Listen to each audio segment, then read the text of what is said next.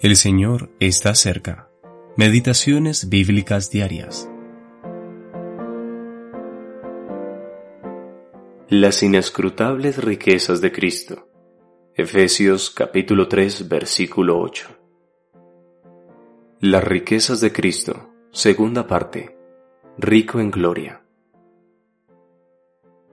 El amor del Padre y la gloria del Padre eran completamente suyos en la eternidad. Nuevamente, debemos dirigirnos a sus propias palabras para aprender acerca de su gloria eterna. Cuando Jesús pronunció aquella maravillosa oración en la presencia del Padre, pidió lo siguiente. Ahora pues, Padre, glorifícame tú al lado tuyo, con aquella gloria que tuve contigo antes que el mundo fuese. Juan capítulo 17, versículo 5. Qué declaración tan simple y clara. Cristo tenía una gloria con el Padre desde antes que el mundo fuese. Él es el resplandor de la gloria del Padre. Hebreos capítulo 1 versículo 3. Pero, ¿quién puede expresar cuál fue esa gloria en realidad? ¿Qué ojo humano podría mirarla en su totalidad?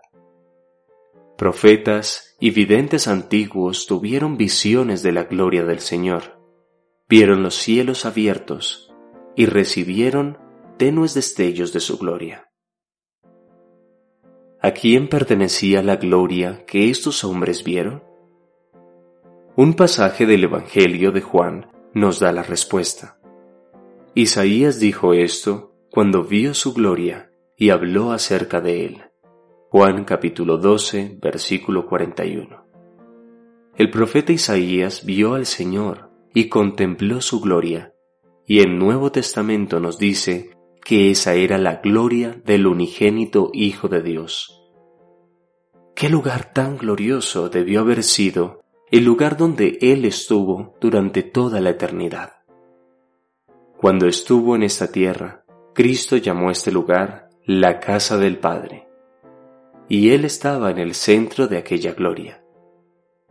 Para poder entender esto con precisión, debemos esperar hasta que entremos a aquel lugar en lo alto, cuando, junto con todos sus redimidos, estemos con el Señor Jesús donde Él está. Entonces nos mostrará toda su gloria. No nos atrevemos a añadir ni una sola palabra a lo que hemos escrito la escritura nos da más detalles de sus riquezas eternas, las que hemos visto, riquezas de posesiones y riquezas inescrutables en gloria. A. C. Gabeley